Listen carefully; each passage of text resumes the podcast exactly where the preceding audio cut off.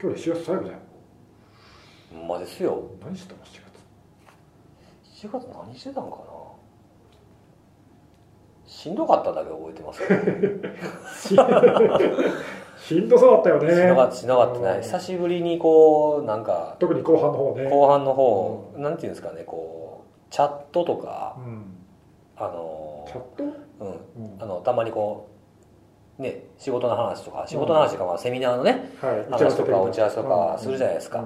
まあ、あとたまにこう全然関係ない面白話とか、うんうんまあたまにしますよね、はいそれだとかあとまあツイッターの投稿の数とかからしても、うまあ僕が割割割と近年まれに見る疲れっぷりがにじみ出てる感がこうなんか反応悪かったりさなんかしばらくずっと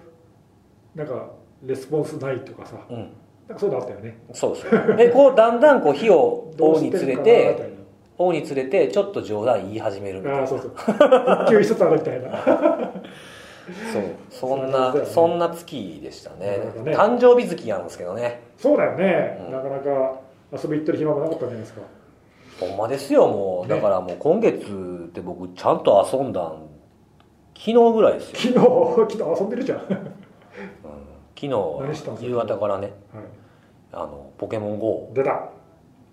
あれってみんなまだやってんのポケモン俺そもそも俺なんかね俺あやってないんだけどのちょうど出ても1年ちょっと経ったんですよさあもう1年経ったのそうですそうですへえ1年1ヶ月ぐらいになるのかな出るときっていうかね出る前からかなり話題にな話っ題になっててさでそのまあインストール数すごくてほらもう社会現象といいますか、あのまあちょっとだっえあの、はい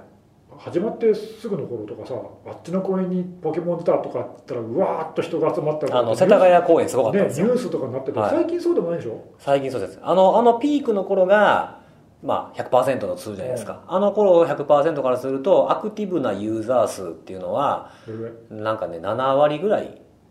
あでも7割から8割減あ原価はい23割残ってるってことそまあでも1年でしょ、うん、それぐらいじゃないううん最初の熱まあ、そ狂がもそも多冷分めて母数でかいですからうね、ん、そうそう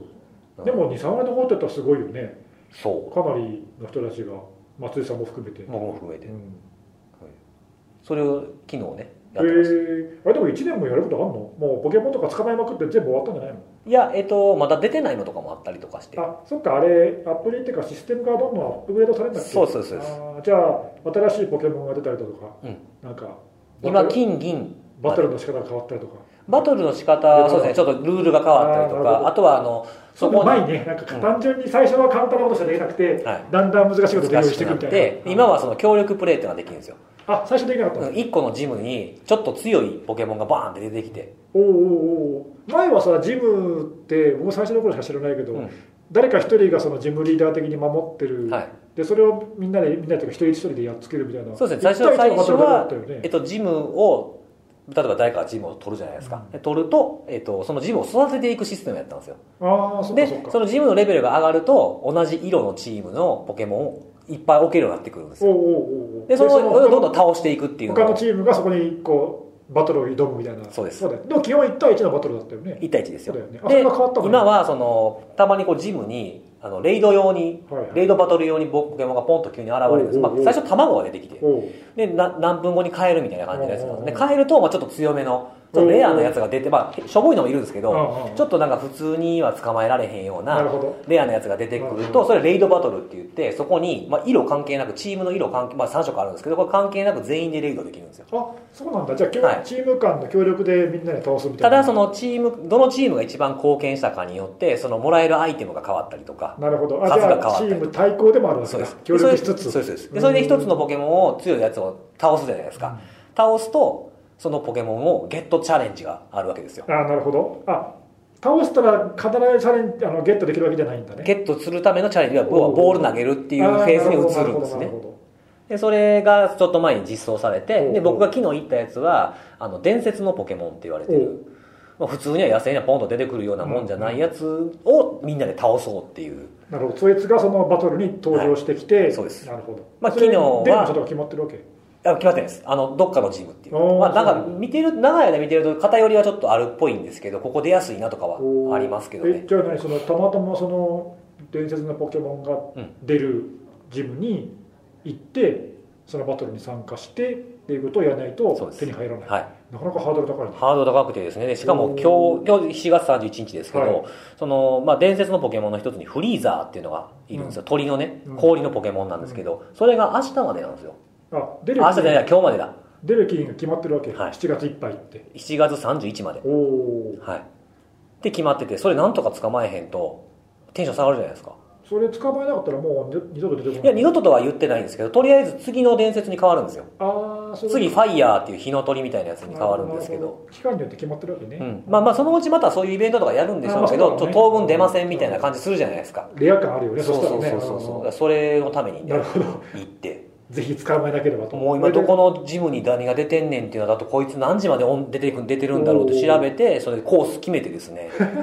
電車とあとタクシー使ってで結果どうだったんですか昨捕まえまし日たおおめでとうございます本当に努力した甲斐ありましたね、努力したかありまし たねもうあの捕まえた時にあの、まあ、しこれ、しまあ、見ていただいたらいいんですけど CM があってこのはいはい伝説のポケモン捕まえよう CM がおうおうでみんなで倒して捕まえてうおーってなってんですおうおうおようで僕もうおーってなんのかなと思ったらうん全然ならんくて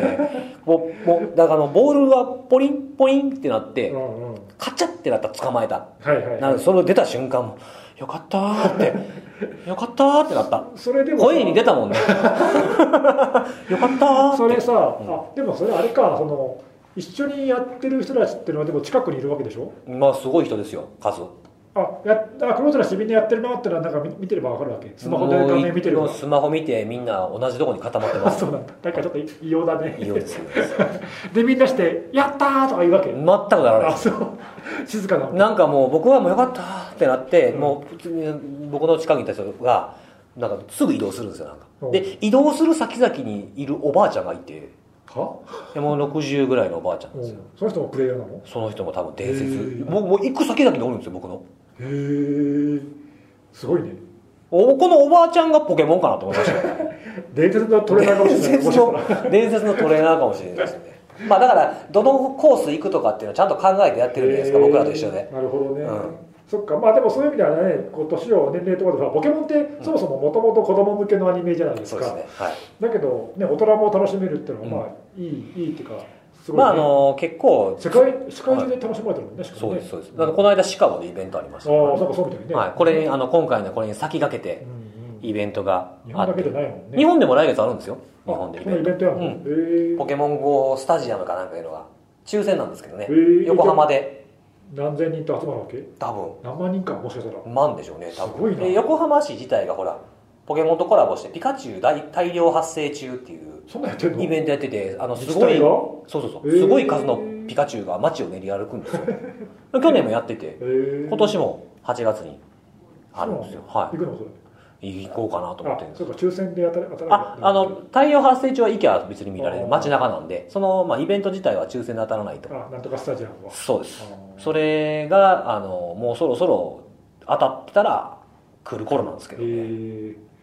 そっかあまあよかったねこういろいろ大変な時にいや本当なんかねそ最後の最後の最後で全く関係ない話ですけど報われた感そうねありました何がどう報われたのか分かんないけどそうですよねえまあでもまあ伝説のポケモンがえねゲットできて捕まえてよかったなよかっってたですねいうことですなるほどはそんな7月だったとい、そんな7月でしたねどんなどんな7月8月はもっといい8月にしたいなと思ってますけどまあ8月結構セミナーとかはねちょいちょいありますからそうだよねなんかなんだかんだでありますよね、セミナーネギさんもあるでしょはいありますねなんかまあ何回かそのうちは一緒ですけどね辻さんとね多分に一回二回そうです2回一緒かなはい、一緒ですねはあとマーカイティでもやりますい、し、はい、ねあとぜひシーサーと競技会やりますテねンスアニバーサリーですよね、はいえ10周年までねあれねえそうですよ、なんかちょいちょいやりますんでうんぜひねあの来ていただきたい、はい来れる方はね来ていただきたいなと思いますけどセミナーの準備する時って何考えてます、セミナーの準備、ん講演準備ってこなんか結構そのプレッシャーだとかと、はい、まあ、例えばなんかいろんな兼ね合いがこの仕事をしてるこの仕事っていうのもあれですけどセキュリティの仕事をしてると、まあ、僕が僕はタイムリーですけどなんかこう突発的になんか体取られる時ってあるじゃないですか、ああ確かにねうんまあ、例えば自分の会社の話だけじゃなくてね、うんうんあの他の会社さんに頼られるとかってこともあるでしょうし、あとはちょっとでかいニュースがそうね、来たりとかうんそういうののバランスってどうやってこうスケジュールしてます難しいよなだっていつ何が起きるかってそうそうわかんないこの間の例えばさほらワナクライだとか、うんノットペティアみたいなああいう世界的なこう事件みたいなのうん、バッと起きたらさまあね無視するわけにいかないし、まあそうですよね調べてどんな影響があるかとかってね調査をするし自分で検証したりとかって結局予定予定外のうん時間が取られたりとかするしねなんか気をつけてることとかありますでもそれでもほらへーセミナーなんて絶対穴開けられないじゃないですか、気をつけてるこうとなんだろん、ないのう、うんあなんかあれないですか僕はもう早め早めにやるしかないと思ってるんですあよ準備あそういう意味で言うとね僕準備は早めにやるやるっていうかあなんなんて言えばいいの一応ほらあの辻さんもそうそうだけどもう何年もずっとそういう外で講演とかさ、はいはいセミナーとかやってるから、まあ、だいぶ慣れてるじゃないですか、うん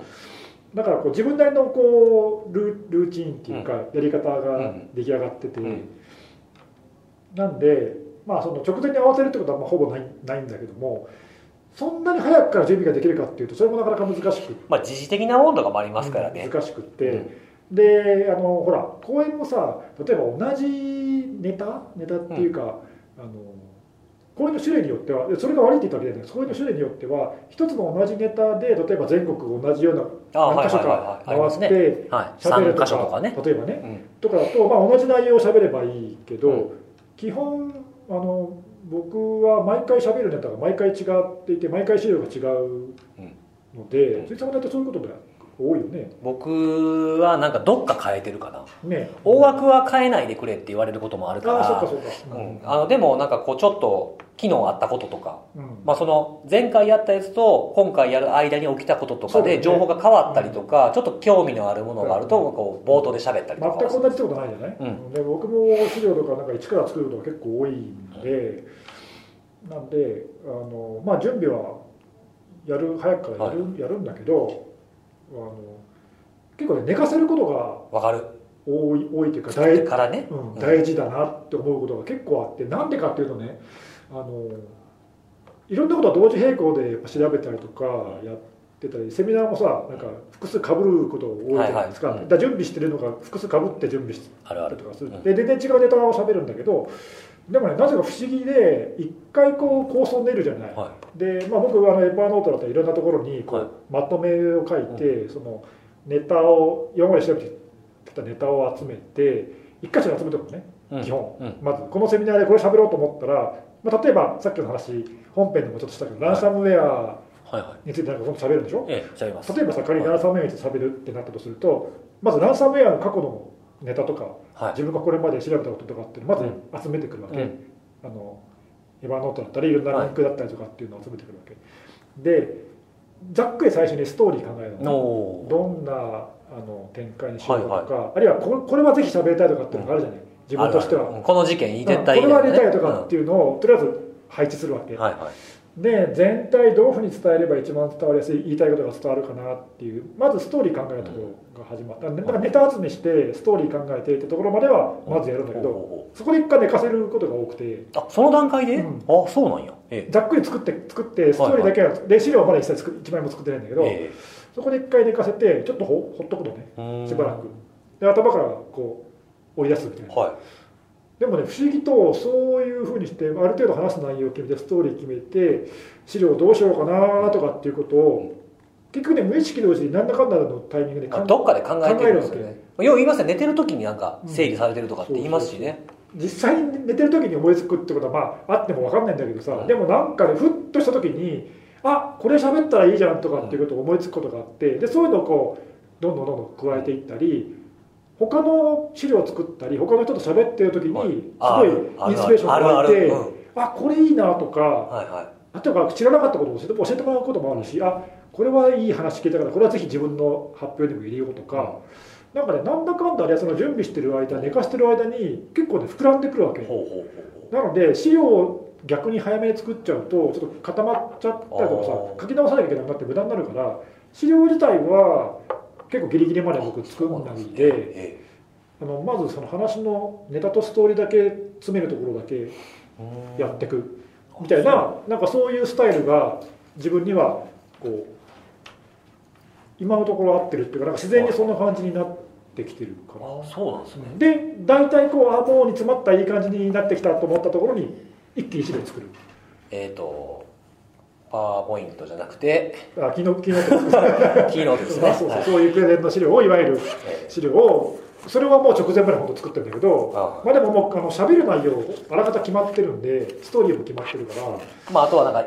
最後に言いたいところというか,、うんだからまあ、どこに向かって喋るかそうあと細いかいそのどの絵を入れるとかどのあの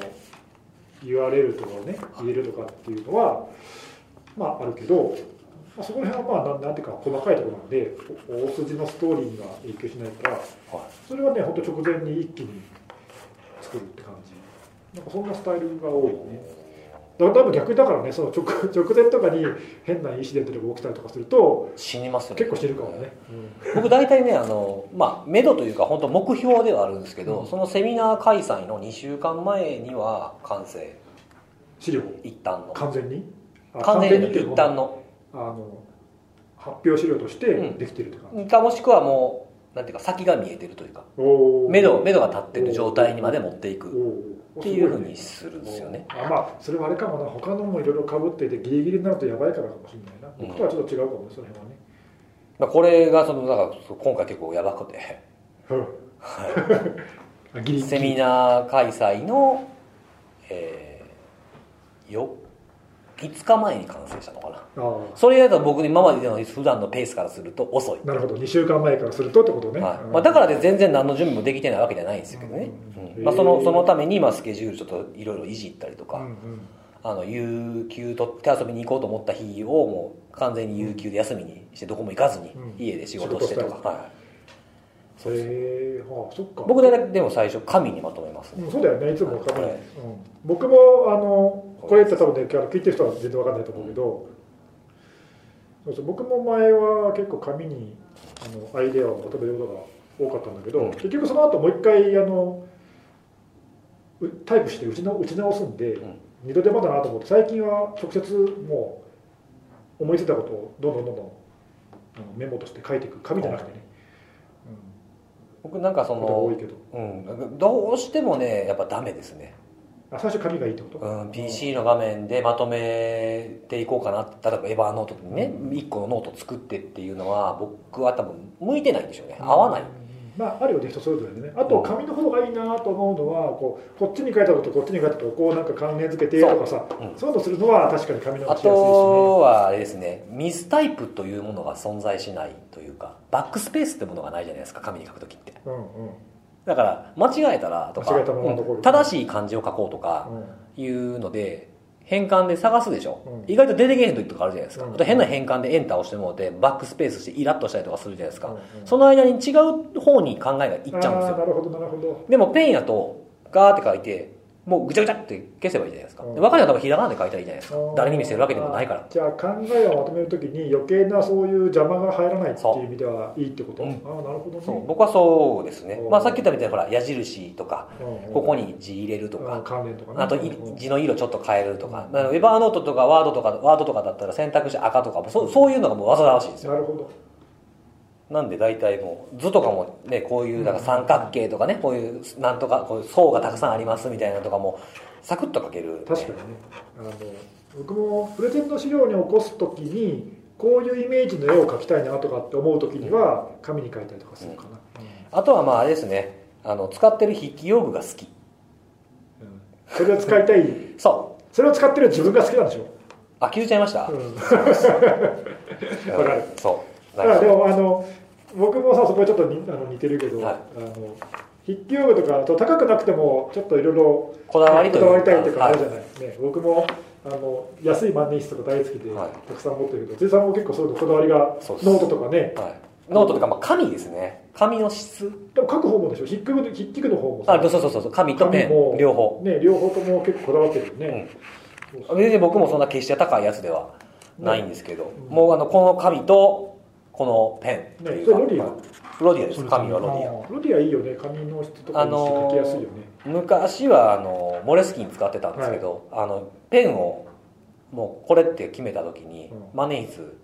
なんですけどこれモラレミスキーだと裏打ちする人とかそあうーモレスキンの紙にはちょっと合わないんであ、ーいろいろいろいろあるよね、うんあの紙によってこの万年筆だとちょっとインクがにじんじゃうとかさそうそうそう裏そ写りしちゃうとかう、うね、ん、裏写りしにくいインクに変えてあるんですけど中身はおでもそれでもやっぱダメーおーなんでもうロディアのロディアプラスあのラミーの、えー、万年筆ではい中身は違うメーカー のインクなんでこだすけわどって んねいやもうインクの話とかしだしたら長いから、ああそうだねうまさに雑談だんねそうそうそうそうそうそう水溶性みたいなね そんなそれもうどうでもいい話になってくるから水溶性あかんなみたいなとかねなってまあ、く書きるやすいけどね水合せの方がねうえーそうね、まあ、そういうこだわりがあまあでも最初に紙に書いて考えをまとめるっていうのはんうんいいかもしれないね、うんうんでも結局最終的にはでもその紙にまとめてこうダーッと書き殴ったっていうか書いたものをどうするわけそのままそこから資料それを見ながら資料を作りますパワーポン資料にするわけ、はいあなるほどねでこれは入れようでもき実際紙に書いた時にはねこれ使おうと思ったのがやっぱりいらんなとかもあるし消したりとかそうそうそうそうまた増やすこともありますけどねでそれ見ながら、まああのまあ、資料残す前に必要な絵とかもあるんで例えば今回だったらあのめっちゃ古いランサムウェアに自分で感染してみたりとかうんうんうんする準備もあるんでその準備をやってからいざって感じですかねなるほどねその間はあんまやらないですねうんそっかそっかうんむしろねそういう人のやり方やり方が全然違いますからね、うんそう僕例えばねこれはいは今い度しゃべるセミナーのネタはペーパーノートのノートなんだけど、うん今までのクリップしたノートのリンクとかいはこんな話したいといか、えええ標的型と組み合わさったらなんえかはいはい嫌だなとか、さっき喋ったカナダの事例のリンクとかおうおうおうおうなんかアメリカの他の病院の事例とかねなんかはいそうはいいう、よく喋りたい事例とかのクリップしてるじゃないですか、おーはいそれを全部リンクを貼ってこれ喋ろうこれ喋ろうとかってあ喋りたい内容に関することそうそうれとりあえとずざーっとネタだけもバーッとリンクうんあー情報ソースみたいなそう感そじうでリあンク集こういう書き方するんですリンクね集と自分のメモ言いたいメモみたいなのを全部バーッとまとめるのをまず作って、うんでそれでここからこう実際のパワーポにすパワーポっていうかプレゼンの資料にするまではいに一回ちょっと寝かすんや寝かしてる間にこう追記したりとかこれはちょっといらないなとかってうん覗いたりとかなんかそういうのをこうやってる時間が結構間があっああてそうなんですねその間にだいぶこうだんだんだんだん中身が煮詰まっていって熟成されてういんくわけ、いいからこれぐらいでいいかなみたいなまあ毎回そううまくいくとも限らないんだけどまあでも大体そういう方法だね、まあ、そうですね僕もなんか紙に書いてる時に途中でいやもうこれいけるわって思う時もあるんですよ 多分あそうなんだあなんかま降りてとまったみたい降りてきたみたいな、な、うん、でもう途中で書くのやめていや一回ちょっと落としてみようかなと、えでーいきなりこう資料落とす時もたまにあたまにありますねあそれはもうなんかが降りてまあでも紙が紙で書いてあるの3分の2超えてますけどねもう紙に書くはずの量がどういうこあと要は3分の1以下になってるとああ落ちとかまとめとかまあ落ちとまとめでもう最初に大体頭にあるんであんま書かなくてもうんいける時はいけるかななるほどねうんそっかなかなか面白いねそういう準備一つとってもねうんまあねセミナーは結構ね思い入れが強いですから僕はどうしてえ伝えるっていうことにああ対してはね伝えると伝わるは違うみたいそうな話いつも言ってるねまたうまいこといやもう全然違ういやもうこれはでもその自分がエンジニアしていく上では引き続き力入れていきたいなと思うまし、あその大切その大事さみたいなのをもっとなんか、そうねうん、広めたいそうね僕はなんかでその伝えたいっていうかなんだろうねあの個人的に自分が知ることがすごく好きなんだよねうんあの知らないことを知るっていうことうが、んだからこう知らないとついつい調べちゃったりとかさ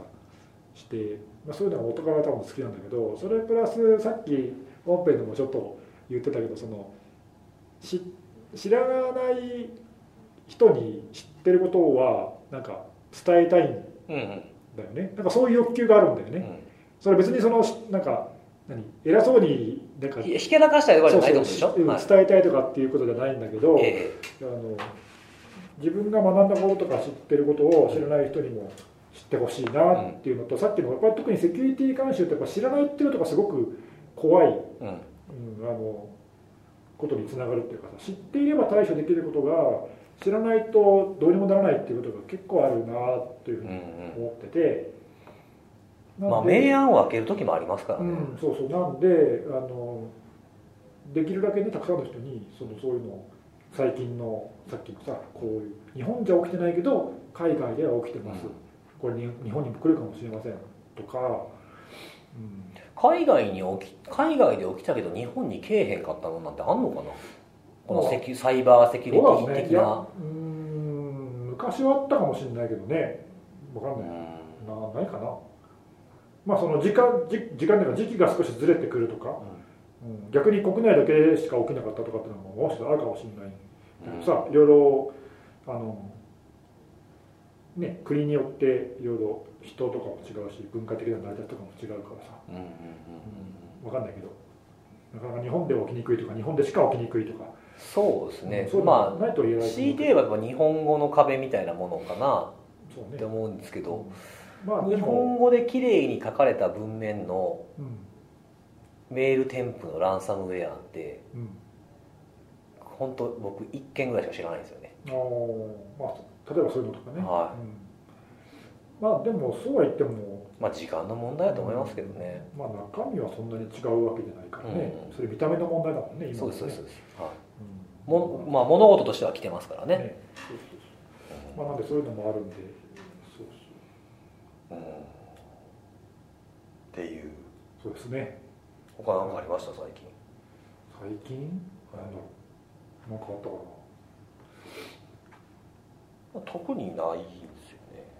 そうねまあセミナーのそうそう僕も今週ちょっと全然別件結構前回と間空いてないですもんねはい2週間ぐらいでしょこれえそうだっけあそうそうちょうど2週間ぐらいだねねうんそうなんですよ何やろ指輪買ったんですよぐらいかな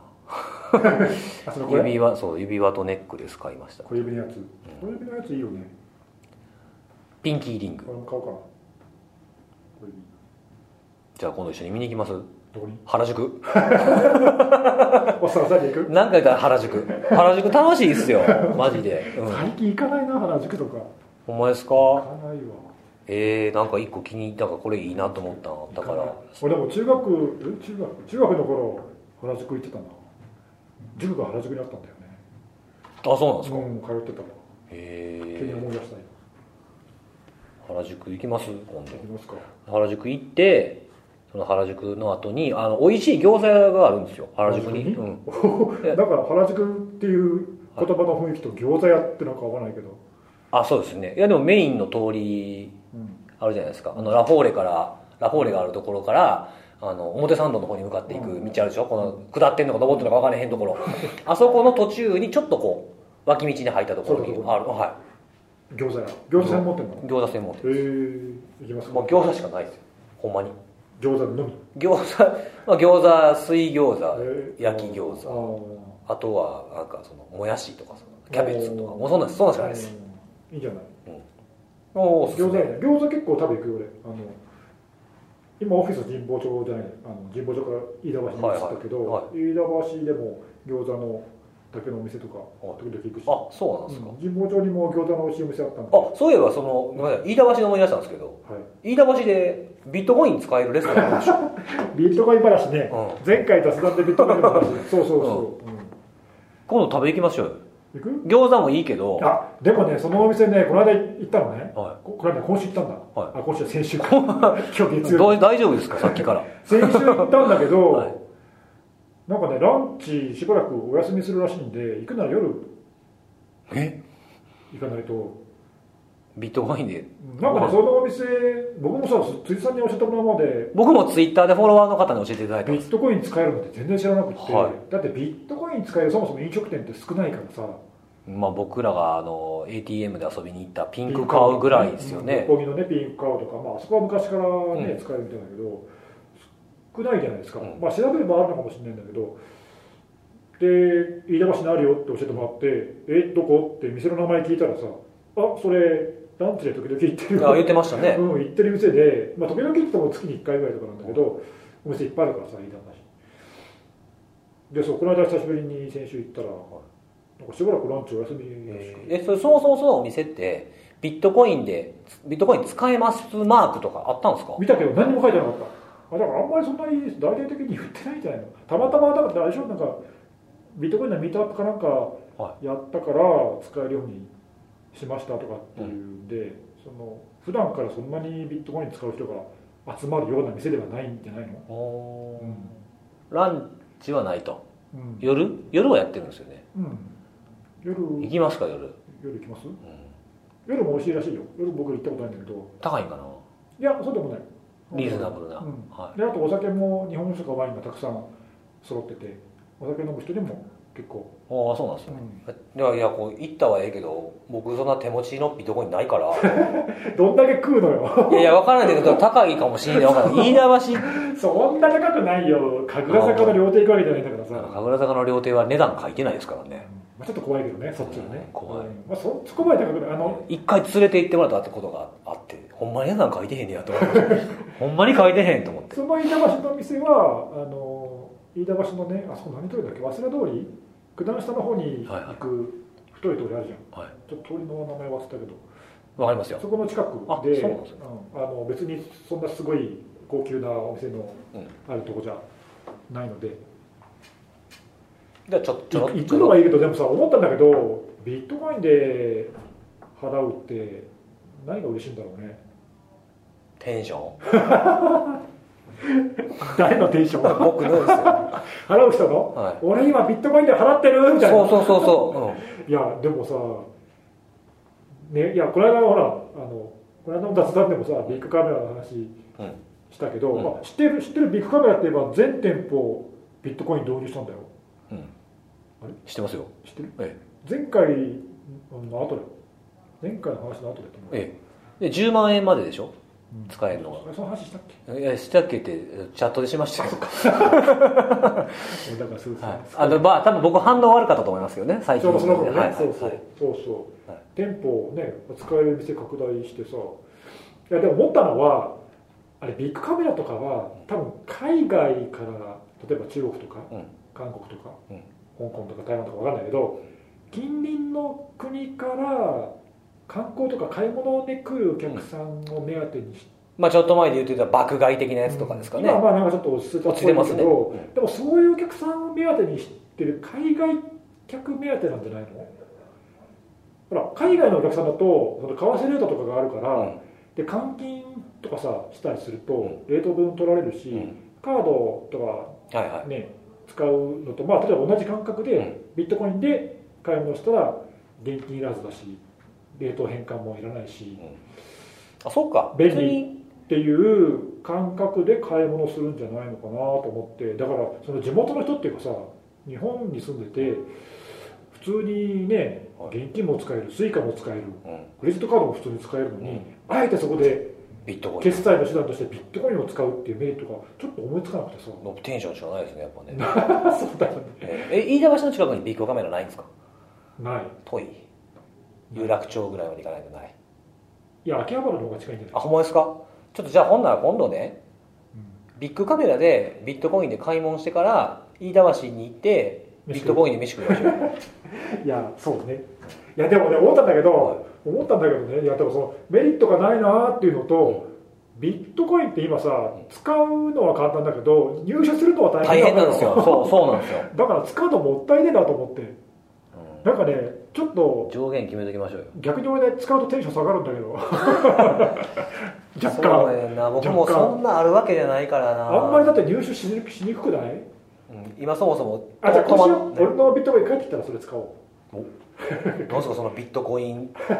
ビットコイン5点とか立てちゃうんですかそんなないからまあそうですよね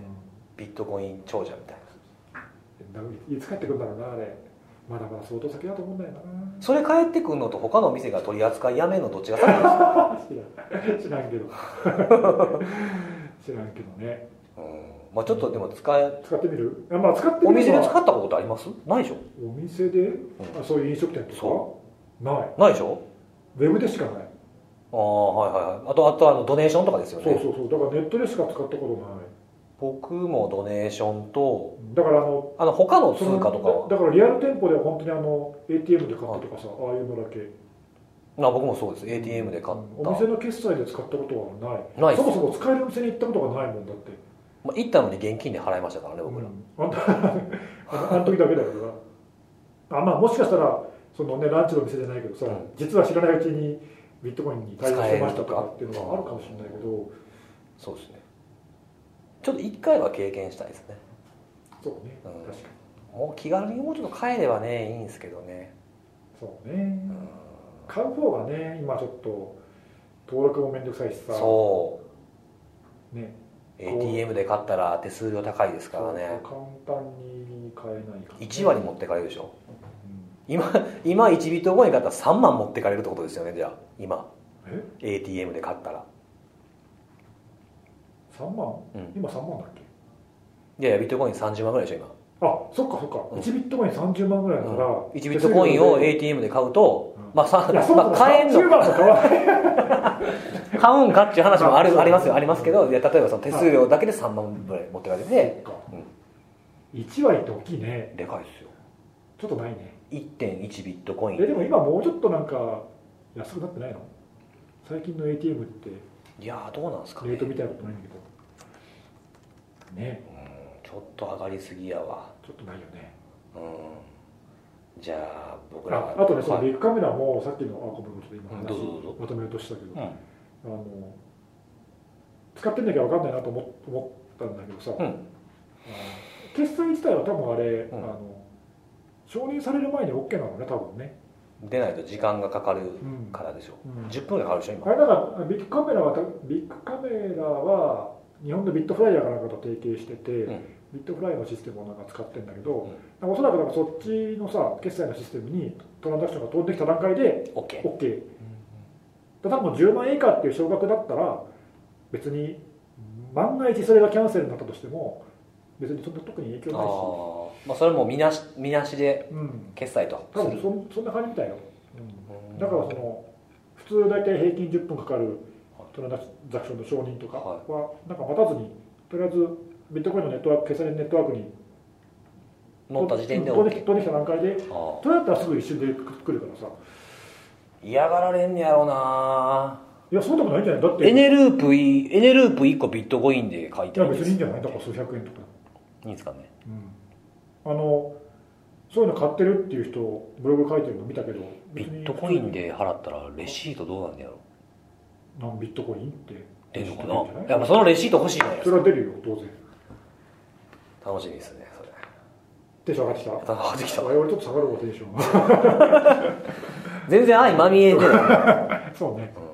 わかるそのテンション下がるのは減るからでしょそれはわかりますよいや減るそう減るからっていうか減るし足されへんからでしょうん補充がうんだからももっとだからあの流通自由に流通してたらさ別にいいんだけどあじゃあ分かりました今度からそなのんかなん使ったらかどんどん使う分だけ減ってくるしかないからうんなんか買うのめんどくさいしなと思ってなんか受けた時の仕事のギャラはビットコインでもらうようにすればいいんじゃないですかあそれいいねあじゃあ逆にあその時のいいレートことでいいこと思いついたんですけどえ何あの今ほらお店がねそれしようそれ聞いて お店がほらビッ,、えっと、ビッグカメラとか、あとあの飯田橋にある店だとか、はいピンクカウダとかっていうのがビットコインに対応したじゃないですか、はい今度ビットコインに対応するのは今度は僕らの番なんじゃないですかどういうことあ支払いはビットコインでそう、まあ、誰も持ってないと思うけどねいやでもさでもほら基本僕らがセミナーとかで例えば喋るって、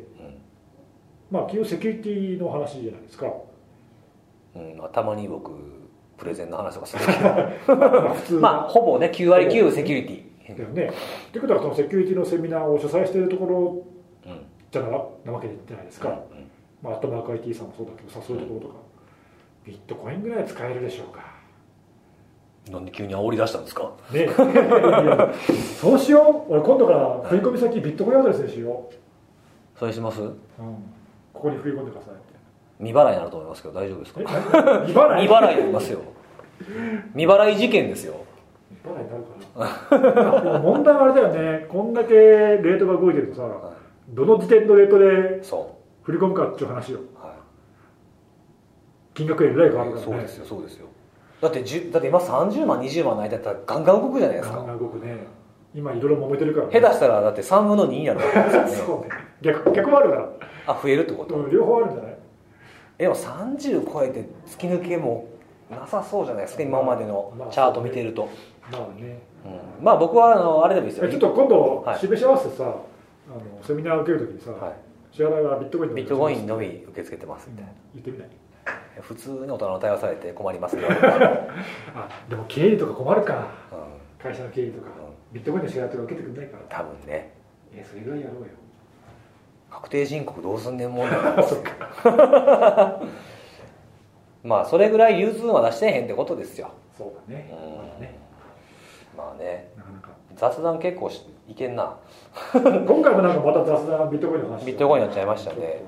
ちょっとなんかもっとこいろいろしますうかプライベートに切り込んでいただきたい僕の僕のあ切りますはええいろいろあるんですよいろんなことはあるんですよいろい毎ろね日日い、うんまあそれはあるよね々そ人間生きてれば、はう、うん、い、じゃあまあ今度は原宿に行くっちゅうことでそうねはいまあこんな感じで今日ははいこれまで